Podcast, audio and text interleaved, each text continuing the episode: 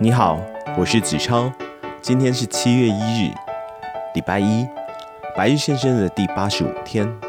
今天为您选读的是我很喜欢的一个作者克里斯贝利所写的《极度专注力》，副标题是“打造高绩效的聪明工作法”，翻译者是洪慧芳，出版社是远见天下文化出版股份有限公司。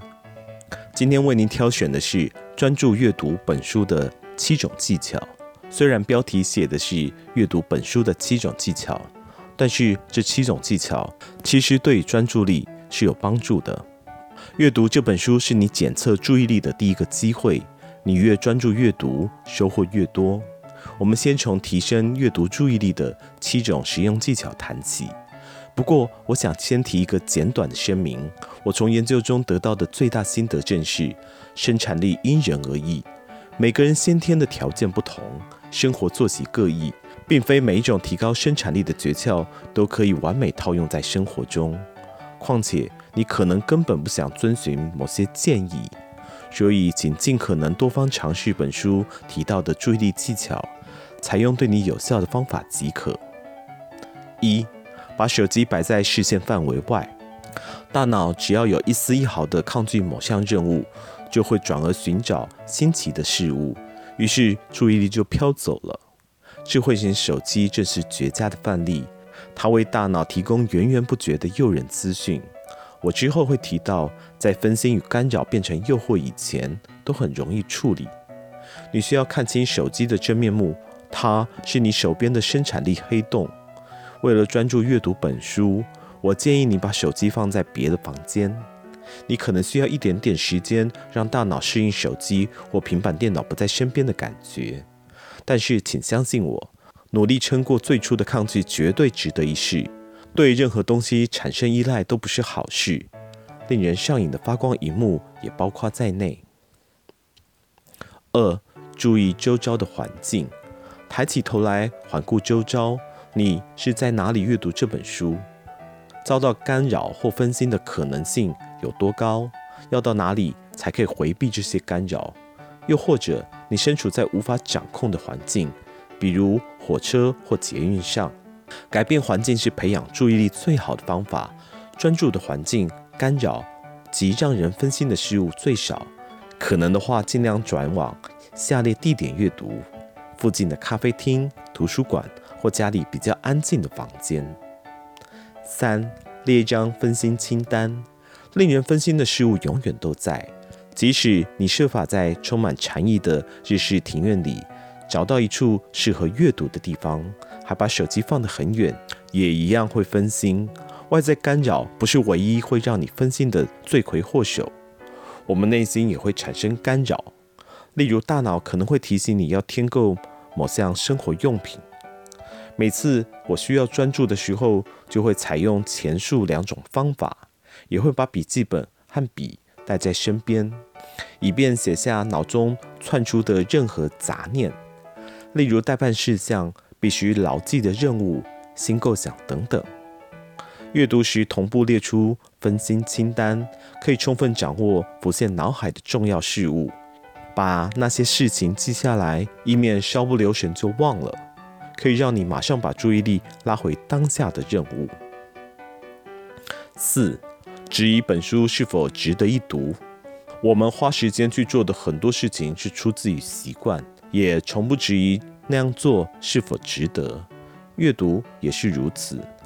仔细检视你的日常消费，有一招我觉得很有效：把书籍、电视节目、播客等的介绍视为推销你花时间和注意力的话术。然后自问：消费这些产品后，你觉得花时间和注意力在上面很快乐吗？所谓吃什么像什么，同理，在哪里专注，哪里就会成功。注意力很有限，更是美好生活的宝贵要件。所以你一定要确定一切的消费都很值得。后面我会深入提到。注意消费的内容，可以让你每天多腾出好几个小时的额外时间。五、阅读前补充咖啡因。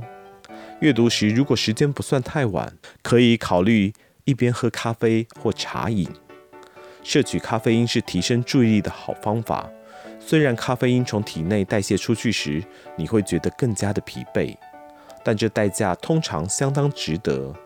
在各种衡量的面向中，咖啡因都能提高身心的表现。你可以善用提振的精力，执行重要的任务或阅读这本书。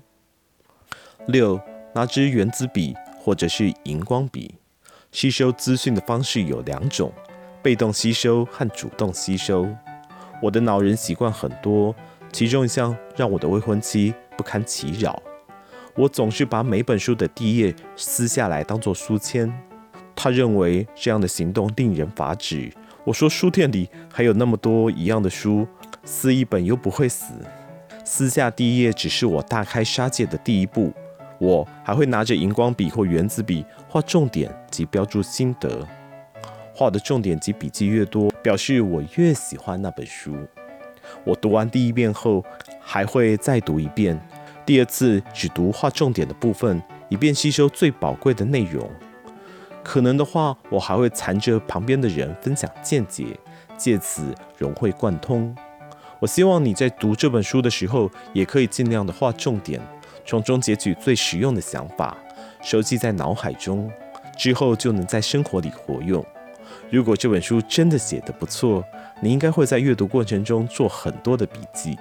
如果你画完重点后愿意拍张照给我看，我很乐意欣赏你认真读过的作品。本书书衣折扣有我的电子邮件信箱和其他的联络方式。七，注意力开始涣散的时候，注意力不是无限的，你可以拉长专注的时间，但注意力迟早都会涣散。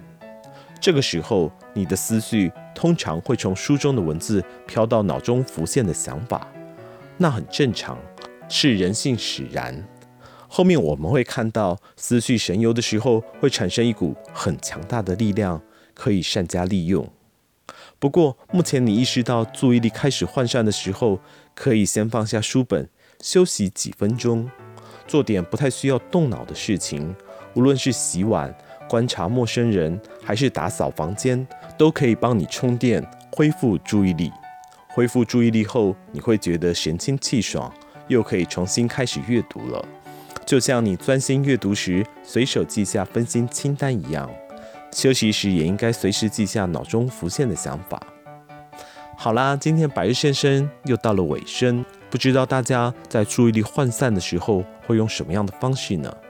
也许今天分享的七点可以帮助你理清一些想法哦。那么，百日先生，我们明天见。